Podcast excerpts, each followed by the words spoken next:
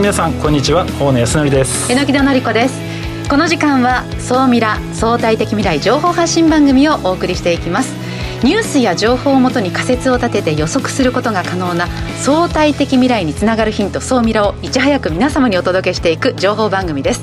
パーソナリティは大野康則さんです。よろしくお願いします。よろしくお願いします。そして総ミラを盛り上げてくださるもう一方日本能率協会総合研究所マーケティングデータバンクエグゼクティブフェロー菊池健二さんです。はい、えー、菊池健二です。よろしくお願いします。今日は日本を盛り上げる2025年のイベントについて話をしたいと思います。オリンピックの後はあれですよね。あれですね。あれですよね、はい、さあ今週も始まりましたけれども、はい、今日はゲストが女性、うん初初めてですよね。そうなんです。やっと女性来ましたか。そうなんです。今まで考えてみたら一人もいなかったなと思って。そっか。そうなんです。でしかも今回ゲストのお湯なんだろうよ呼ぶ時のやり方がツイッター経由で私実はお声がけしたす。ぐ来てくださったのそうなんです。それであ。のもう前からこのサービスもすごい興味を持ってたのでちょっと今日であのすごい楽しみにしております、はい、シェアダインの井出さんという方がお越しいただきます、はいさあこの番組は YouTube でも配信しています。YouTube はラジオ日経の番組サイトからご覧いただけます。こちらもぜひご覧ください。それでは番組スタートです。この番組は日本能率協会総合研究所 JMA システムズ日本マイクロソフトの提供でお送りします。総ミラートレンド。総ミラトレンド。このコーナーはビジネスの最新ニュースを大野さんがピックアップそして解説していくコーナーです。今週のニュース何でしょうか？はい。今週はですね自動運転ですね。自動運転。あの自動運転ってまあよく聞くんですけど意外に知らないことが多くて今自動運転って聞きますけどどこまで今進んでると思います？えっと乗っていながら自分がえ車運転えどこまでっていうのはえーと、意外にみんな知らないですよね。そう分かんない、えーと、人が乗ってないとダメなんですよね運転席に。そうですね、まあ、今そうですね。ハンドル握られる握れることができる状態にしていかなきゃいけない。菊池さんもでもなんか知ってそうで結構分かんなくないですか？今どの辺りのレベルまで自動運転来てるとかって。そうですね。レベル3とかレベル4あとあの国としてはレベル5をいち早く目指したいと。そういう方針があるというのは知ってるんですかまず今自動運転のレベルって全部で5段階分かれてるんですよね。レベル1からレベル5まで。で今菊池さんおっしゃったようにこういうレベルがあるっていうのはなんとなく分かってるんですけどそのレベル一つ一つがどんなものなのかって、皆さん結構知らないんですよね。で今多分ほとんどの車がレベル0かレベル1で何かっていうと多分シェアカーですカーシェア。とかの車とかであるかもしれないですけど前の車が衝突しそうになったら音でお知らせてくれるとか、ちょっとブレーキサポートしてくれるとか、これがまあレベル1になるんですよね。それ1ですか？それレベル1です、でレベル2になると、まあ、例えば反対車線にちょっとはみ出しそうになったらピピピって教えてくれたり、ハンドルを戻してくれたりとか、そういうものがレベル2の部類になるんですよ、でレベル3からすごいことになってくる。んです。よこれねもうお二人に体験してもらいたいから今度ちょっと乗ってください。何それ？車。レベル3の車？車。あレベル3の車お持ちなんですね。本当にすごいです。あのねこの間ちょっとあの仕様で群馬に行ったんですけど、はい、その間に高速道路に乗ったら一切ハンドルにほとんど握らずにそのまま群馬で行けるんですよ。2時間ぐらい多分3回ぐらいしかハンドル触ってないです。えじゃあ何してるんですかあとはもうずっとだから座って、まあ、会話とか普通にできるし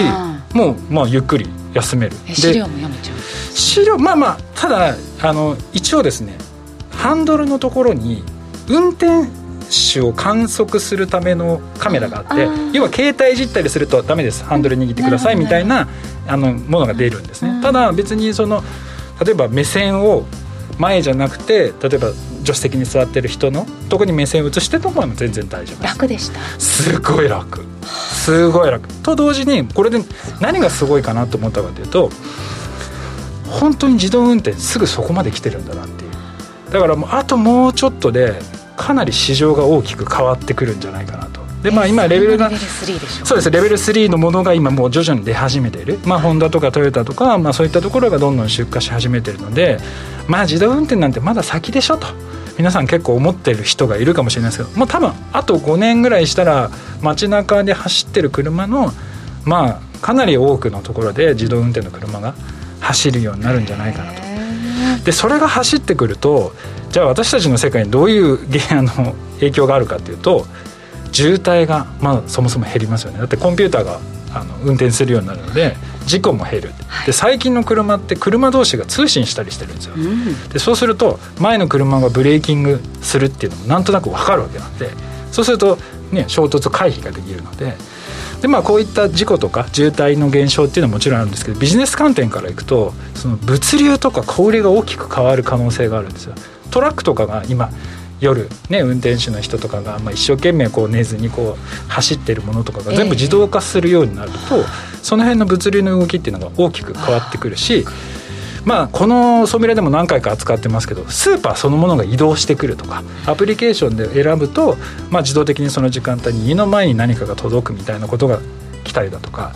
あと移動とか交通っていうのも本当に大きく変わってくるので既存のビジネスっていうのが、まあ、かなり大きく変わる技術になりうると。そうするとこれって株価にも影響するしその会社の売り上げにもかなり影響してくるいやだって今その例えばトヨタ陣営をはじめ本当にそのまあ裾野も広いあのその雇用がどうなるのかっていうところはだからこれね日本にとっていいかっていうと必ずしもいいと言えなくて本当に自動運転進んでくると自動車の販売台数もどんどん減ってくるしあと電気自動車っていうのが出てくると部品点数も減ってくるので、はい、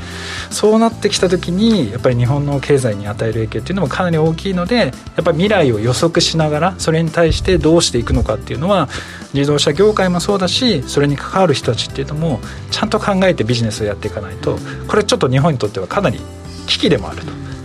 まあでもある意味チャンスでもあるんですけど今やっぱりそれの陣取り合戦が本当に進んでいて、はい、今大きく分けるとグーグル陣営とか、うん、トヨタソフトバンク陣営とか、うん、えー、ボルクスワーゲンインテル陣営みたいな形の、まあ、大きく分けて、まあ、3つの今、えー、自動車メーカーがですね、えー、の陣営が、まあ、壮絶な争いをしているとい。うような感じ。で。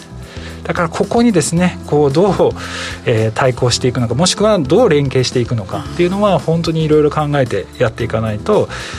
全部海外勢に持っていかれてしまう可能性もあるので。これ今台数ベースで大野さんの資料を見るとトヨタソフトバンク陣営が2373万台、はい、結構そのまあ頑張ってるなって。どうなんですか？世界で。フォルクスワーゲングーグル陣営に比べて、えーと、トヨタはやっぱり今すごい勢いでその辺の陣取り合戦をやっているので、えー、まあ、かなりですねあのこの自動運転に関しては、まあ、シェアを広げていくんじゃないかなと思うんですがやっぱり中国陣営がやっぱりかなり強敵になってくるので、まあ、この辺の動きっていうのもこれからウォッチしていきたいなと思ってます。はい、以上総ミラトレンドでした。ここで一旦 CM です。相対的未来情報発信。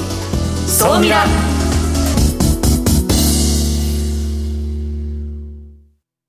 経済価値観テクノロジー。激変する世界に生きる全ての人々がより良い未来をつかみ取るために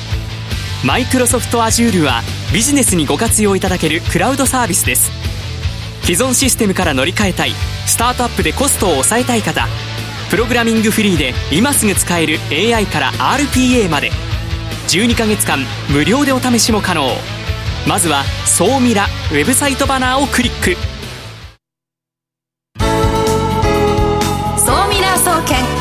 教えて菊池所長。最新データから未来がわかる総ミラ総研教えて菊池所長のコーナーです。菊池さんよろしくお願いします。はい、よろしくお願いします。さあ早速今週の総ミラ総研注目データ教えてください。はい、そうですね。今日のデータというのはアフターコロナ、うん、そして日本の浮上の起爆剤となるかと題しまして経済波及効果2兆円のイベントについて皆さんと一緒に考えていきたいと思います。はい。はい。2兆円ですね。これあの、何かというとですね、もう答えを言ってしまうと、はい、2025年、大阪万博が開催されることによって、まあ、主にあの、消費関係の、まあ、支出が伸びるとまあ、いうようなことも含めてですね、まあ、2兆円の経済波及効果が期待されていると。まあ、あの、大阪の方では2.8兆円という資産とか、まあ、いろんな資産があるんですけど、まあ、国の経産省の資産のデータをここでは紹介しているという感じです。ちなみになんですけど、これってコロナ前に試算されたものですか、コロナ後に試算されたものですか？え真っ最中ですね。あただ、誘致をするときにあの、ロシアと戦いがあったので、その時に事前にこれぐらいの経済波及効果があると、まあ、財界、あの政財界が一緒にやっていくために、あの数字を出しているので、まあ、これもあの、まあ、どこまでですね、あの数値として見ていくかというのはあるんですけれども、まあ、今の段階では一旦2兆円ぐらいで整理がされていると、そんな感じになります。大阪万博、何に注目なんですか？はい、この数字、これ、いろいろ見ていくとですね、やっぱり今回って、SDGs 万博というような言い方もされていて、でやはりあの先ほどの自動運転の話もそうですけど、未来を、社会を変えるテクノロジーが相当いっぱい出てきて、大阪の臨海都市、夢島を舞台にですね、さまざまなことがですね、まあ、日本版セスみたいになればかっこいいなと思うんですけども、かっこいいです。そうなんです。未来社会の実験場として我々が未来を2025年に大阪の土地で見ることができる。まあ、それが一つ最大のポイントかなというふうに思います。それで今回のですね、テーマなんですけども、まあ、YouTube ご覧の方だと次のページみたいなことになるんですけども、はい。命輝く未来社会のデザイン。あの、いい言葉だと思うんですよね。うん、はい。で、ここにも書いてありますね。2兆円の根拠ということで、どちらかというと今までってあの建設費とか、インフラで相当波及効果があると言われてたのが、今回消費の支出が半分ぐらい、はい、ということでですね、まあ、あの、いろいろ見ていてもですね、コンパクトに街を作りながら大阪を中心に日本を世界に広めていくと、あの結構面白いコンセプトだなと思って期待をしています。開催期間は半年もあるんですね、4月からそうなんです、そうなんです、結構長いんですよね、ね。184日間、これはもう行くしかないな、みたいなことでですね、そうなんです。で、やっぱりあの関西はいろいろ注目しなくちゃいけないなと思うんですが、その前に、過去の万博の経済波及効果も、せっかくなんで見ておきたいと思います。はい、大阪55年ぶりの開催です。そうですね。1970年、すごいですね。これ、すごいですね。この当時で5兆円って、はい、1970年代の5兆円ってすごくないですか？すごいです。これってあの、あれですよね。にあのいわゆる、あの、今の価値で見ると。換算してるんですね。そうですね。なるほど。はい。まあ、それでも5兆円ってすごいですけどね。入場者数が6400万。はい、だから、まあ、今度の大阪万博2025年のこう倍以上人を総じ集めたんですね、すねまあ、それだけあのそうですね、まあ、2800万人の入場目標っていう、あの2025年の大阪万博は、まあ、表現はあれですけど、割と控えめな目標を出してますけども、まあ、コロナ禍もありますし、はい、いろんな事情も踏まえて、ええ、2025年が果たしてどうなってるかっていうのは結構重要なポイントだと思います。多分ココロナ禍でその本格的に開催される万博としてはもう大阪になるわけですよね。はい、そうですね。まあそういう意味ではやはりまあ、コロナでダメージを受けて、うん、東京オリンピック・パラリンピックも無事開催されましたけれども、うん、やっぱり今後のことを考えていくと、大阪万博というのが一つの起爆剤になる、特に関西地域では相当な期待が集まっているとい。う感じになります。ということで、今日のキーワードを申し上げておきたいと思います。西の時代へだと思いますね。関西の勢い、あと日本は今、九州の勢いというのも相当あると思うんですけど、そういった西側の勢いが結構この万博を通じて、実際に関西の主だった企業の9割が大阪万博にめちゃくちゃ期待しているというようなことが日経新聞でも掲載もされてますし、あとはやっぱり開発計画が面白いですよね。いろんなあのスタートアップを育てようとか、ヘルスケアの拠点がいっぱいある。あとはあれですよね、大阪公立大学。4000人の学生が大阪市内に集うっていう、すごい日本最大の大学がこれからできますね。さらに富裕層向けのホテルは、ニューヨークの最高級ホテルの誘致が東京日本橋よりも先に大阪にできる。かなりこうエネルギーが面白いですね。ね面白いですね。そうなんです。あのそういった観点においてもですね、西の時代というキーワードをぜひリスナーの皆さんにはですね、はい。ただ西が盛り上がることによって東も盛り上がると。ということでこのデータを総ミラする際の視点という話をですねしておくと、2025年がどんな時代になってるか。アフターコロナは来てるのか、私は2024っていうのが一つの切り札、その年に大きく世の中が変わるんじゃないかと思って見てるんですけど、まあ、2025年がどうかと。あとは起爆剤となるかどうか、はい、これはまあ国の期待もあります、うん、あとは関西に拠点を持っていることがアドバンテージになる時代感というのがいろいろ見ていくとあるんではないかなっていうですね。ちょっと時間の関係でここまでになりますけども今日はこういった形で大阪万博ぜひ楽しみに見ていきたいと思います、はい、ここまでは総ミラ総研教えて菊池所長のコーナーでした。相対的未来情報発信。総ミラ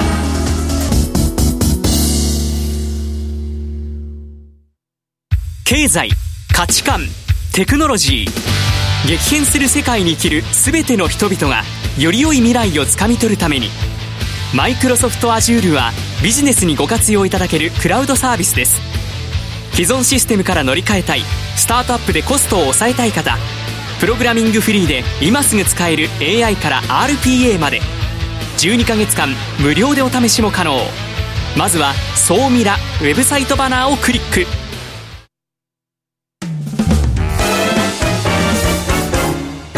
未来コンパス。未来コンパス大野財。このコーナーは魅力あるゲストをお招きするトークコーナーです。今日のゲストはソミラとして初めての女性ゲストです。株式会社シェアダイン共同代表の井出由紀さんです。よろしくお願いします。よろしくお願いいたします。まあ、多分井出さんのことを知らない方もいらっしゃるのかなと思うので今どういうサービスを立ち上げられてるのか、はい、っていうのをちょっとお話しいただければなと。はい、えー、私たちは出張シェフサービスシェアダインというものを運営していますシェアダインは赤ちゃんからお年寄りまで各家庭の、まあ、ニーズとかを組み入れながら、プロのシェフが献立を提案して1回3時間の訪問で約16食分ぐらいを一気に作っていくというあの出張シェフサービスを運営しています。でえっと、このコロナ禍であのやはりこう飲食店に頼らない働き方を求めてあの本当にさまざまな分野のプロの料理家があのシェア台に登録をしていまして、えーほんまあ、離乳食の悩みから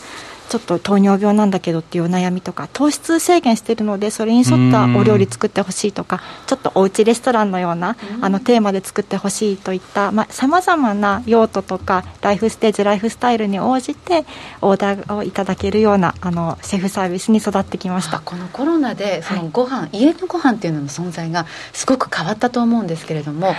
こう利用者の数というのはどのぐらいこうコロナ前今とどのくらい変化があるんですか？はいあのコロナ以前と比べて今4倍ぐらいに増えました。すごい。やっぱすごいな、ね、成長が。はいやはりあの食事の家庭の中における食の上とかも明らかに上がったと思うんですよね、そうですよね。であの、まあ、まだまだこうママとか女性がこうやりあの担い手となりがちな家庭の中の食というところがもうちょっと一手に自分だけでこう栄養管理とか含めてやるのももうちょっと限界だったり、あの在宅勤務が進んだことであの1日3食を7食な週7日全部みたいな感じになってる。すごい労働ですよね。旦那様の会食がなくなって、うん、毎晩家でどうしようという主婦の友達多いです。ランチも そう家のによっては。みたいな、ね、そうランチもご用意するみたいな方がやっぱり増えたと思いまして。でもあのその中でもこう日本ってやっぱりあの食を、まあ、大切にする文化っていうのもあるので、はい、なんかちょっとつまんどくっていうわけにもいかない部分もあったりするのであのたまにはプロの手を借りたいとかプロに相談したいっていうニーズがまあ一気に増えたかなと思っています、うん、じゃあこのシェアダインってサービスはまず家庭の悩み主婦の方の悩みっていうのをまず一つ解決できてるっていう、はい。あともう一つなんか今先ほどお話ししたらそのシェフの方もじゃあ登録する人もだいぶ増えてきてるんですよね。はい、はい、そうなんです。あのシェフの方にとってもこうこれまでこの飲食店で働くっていうことで、まあ、あのずっとこう割と長い労働時間をもう受け入れざるを得なかったりとかっていう中にコロナ禍というのがあったのでもういきなり、まあ、休休業とか場合によっては失業されたっていう方もいらっしゃってそういった方たちが店舗に頼らない働き方を求めて、あのこういった出張シェフサービスシェアダイに登録して、えー、なおかつあのそこでこうファンをどんどん獲得していくという中であのリピーターを獲得しシェアダイン今1本であの生計を成り立たせているというシェフがあの本当に増えました。そうですか、はい、で今ですねあの1700人を超えるシェフが登録していてコロナ以前と比べるとその登録ペースが10倍にななる月もあるという形で、はい、今でもあのたくさんのお問い合わせ登録があります。じゃあシェアダイにとっては結構コロナ禍っていうのは、まあ、ある意味ビジネスチャンスになってきた。そうですね。あの特にシェフの登録とか働き方を変えていくっていうところでは大きな追い風になったかなと思っています、まあ、でもあの多分同じようなサービスってまだ今この世にも出始めてきていて、はい、でさらに彼らも同じように多分ビジネスチャンスというかあの売上も登録者数もいろいろ増えてるかなと思うんですけど、はい、他社と今後どのあたりをこう差別化していこうと考えられてるんですか、はいあの私たちは、まあ、プロの、まあ、料理人とそれから個人とかあとはあの個人だけでなく事業者飲食店事業者とかがあの結びつける結びつくようなプラットフォームを運営していきたいと思っていましてこれまであの特に個人向けにまあ、展開をしてきたサービスなんですけれども今後あの飲食店事業者にもあのスポットシェフサービスという形であのシェフをまあ、繁忙期だけ来てほしいとかスポットで来てほしいっていったようなあのニーズに応えていくサービスを始めました。さすらいの料理人みたいな。もうちょい一本あればどこでも入りますみたいな、はいそういうことか。あでも、えーと、それはちなみにもともとそういうのをやろうって計画してたんですか？それはそれともあもうされてたんですか、あえっ、ー、と本当に創業の当初はやはり自分の、まあ、長男が偏食で全然食べないからそういった悩みをプロに相談したい。でこういう家庭の中の食事をプロになこう相談したいっていう考える人多いんじゃないかっていう、まあ、本当に個人の方のサービスから始まったのでその当時は構想にはなかったです。でやり進めるうちにあのシェフの方にも課題が課題とかニーズがあるんだなっていうのが分かってきてでシェフのエンパワーメントっていうのが一つこう日本の社会にとってもすごく重要なことなんじゃないかというふうにあのまあ社内でも話し始めてでしかもですね今年に入って本当にあの飲食店の側から、えーとスポットでシェフをお願いできないかっていう相談が増えてきたんですね。それもあってやろうっていう話をになりました。ちなみにその、まあ、シェフと、まあ、家庭の悩みをこう解決するその、まあ、サービス今立ち上げられてると思うんですけどそもそもなんでこのサービスを立ち上げようと思ったんですか？一番最初は、はい、はい、あの私今子供が2人いるんですけどもあの最初の子供長男が2歳ぐらいの時にすごい偏食だったんですね。もう緑の野菜絶対食べない。ひき肉も絶対食べない。もうなんなら唐揚げぐらいしか食べなかったんじゃないかなその当時っていうことで。で第一子だったということもあってすごく悩んだんですよね栄養足りてるのかとかみんなはどうしてるんだろうっていうふうなことを考えてあの当時同僚だったあの先にママになった方とか後からママになった方とかとあのおしょ子供の食事どうしてるのかとか普通にその仕事やる中で家庭の中の食事ってどうやってるのかみたいなことをよくランチで相談するようになったんです、うん、でそういった中で今一緒にやってる飯田ひかりさんも同じまた別の悩みであの子供の食事に悩んでいてでこうなんかもっとこう離乳食についてとか子供の好き嫌いについてプロの人と専門家と相談できたりなんなら作ってもらえるようなサービスってなんかあったらいいよねっていうランチでの会話で始まりました、会社作るってすごくないですか？本当に。いやだから主婦の悩みからスタートしてで今やそのシェフの方の悩み、こうマッチングというか本当に飲食店の人材の回転って早いって聞きますし今このコロナ禍でやっぱりいきなり切られちゃうっていう方が多くてでもともとやっぱりお給料もそんなに高くないっていうような、その現状も聞いていたりすると個人が輝くサービス、まあ、主婦がまた働ける環境を作るサービスももうなんかみんなが幸せになるサービスだなって改めていやすごいですよね。ありがとうございます。いやでもその、ね、経歴をお聞きしたらまあね、有名な証券会社だとか、はい、まあ、まあ一流企業まず東京大学卒業ですからね。もうすごい東大卒業ゴールドマン・サックスそしてコンサルティング会社その状況で、はい、そのポジションを捨ててこのなんだろう新しいサービス作るとか私だったらなんか転職してその会社でやろうとかって思うのに、ななんで自分でやろうと思ったんですか？そうですね。やっぱりそのランチでランチでこういう悩んでる人多いよね。絶対多いよね。なんでそういったサービスって出てきてないのかな？だったらやる？みたいな、えー、すごいな。ところもありましたね。ち ちなみにすいません。突っ込んだ質問だと最初の資金調達っていうか資金どうしたんですか、はいあえっと、やはりあの資金調達も回りましたよ、でその苦労っていうところでは、あの当時、自分たちがやりたいこととか悩みとかが全然誰にも理解されないっていう、で、ね、まあ、ちょっとあんまりジェンダーの話したくないんですけれども、資金調達をこう VC の方とお話しする中で、やっぱり男性の方が多かったりするので、そういう悩みってあるの？みたいな っていうのを言われたりとか、あ、ね、のそういうのもやっぱり壁としてはありました。でもあのその中でもあの今あの株主としてやっていただいて、まあ、フューチャーベンチャーキャピタルさんとかがここいち早く投資決めたり投資を決めてくれたりとかしていろんな縁であの無事な難局を 一応乗り越えてきてるっていうところです。えまだその枠は余ってないですか？えもしや投資家として？全然全然投資全然投資できます。別別の時にちょっとごご相談させてください。今どんなことをそのお金として使いたいですが、はい、会社としては。どんなところ？あのまあ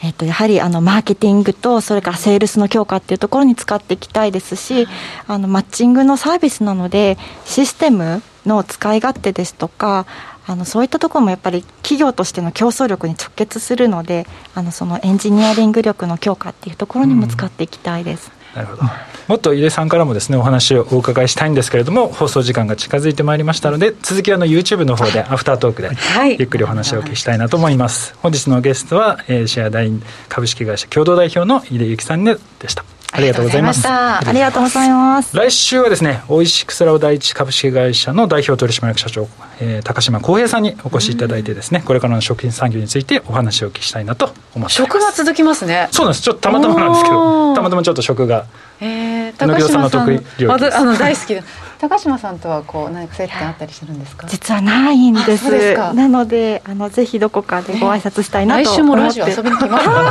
か。近い。し、ね、本当ですね。ご挨拶だけでも。からね。ぜひぜひこれからもよろしくお願いします、はい、ありがとうございました。ありがとうございましたさああっという間に本当にお別れの時間近づいてきましたけれどもこの番組はラジコのタイムフリーポッドキャスト YouTube で放送後も聴取視聴ができます。ぜひ皆様いいねですとか登録もお願いいたします。番組のホームページからご質問ご感想も受け付けています。お待ちしています。はい、えー、今日ですねちょっと私あのさっきの万博のやつで西日本エリアがすごく流行ってるって話だったします。これでも今本当にすごくて NTT とかも本社ビルとかも今すごいお金かけて作ってるとか、あのオフィスの環境っていうのがかなり変わってくるので、あと多分数年したらその万博に合わせてですけど新しいビジネスっていうのが西日本エリアからどんどん登場してくるようなそんな形になるのかなと思って。そうですね。去年上場会社もポーンと増えましたし、はい、新規上場ですね。その辺もちょっといろいろウォッチしていこうかなそうですね。ぜひとも。よろしくお願いします。福さん榎田さん今週もありがとうございました。ありがとうございました。この番組は日本能率協会総合研究所 JMA システムズ日本マイクロソフトの提供でお送りしました。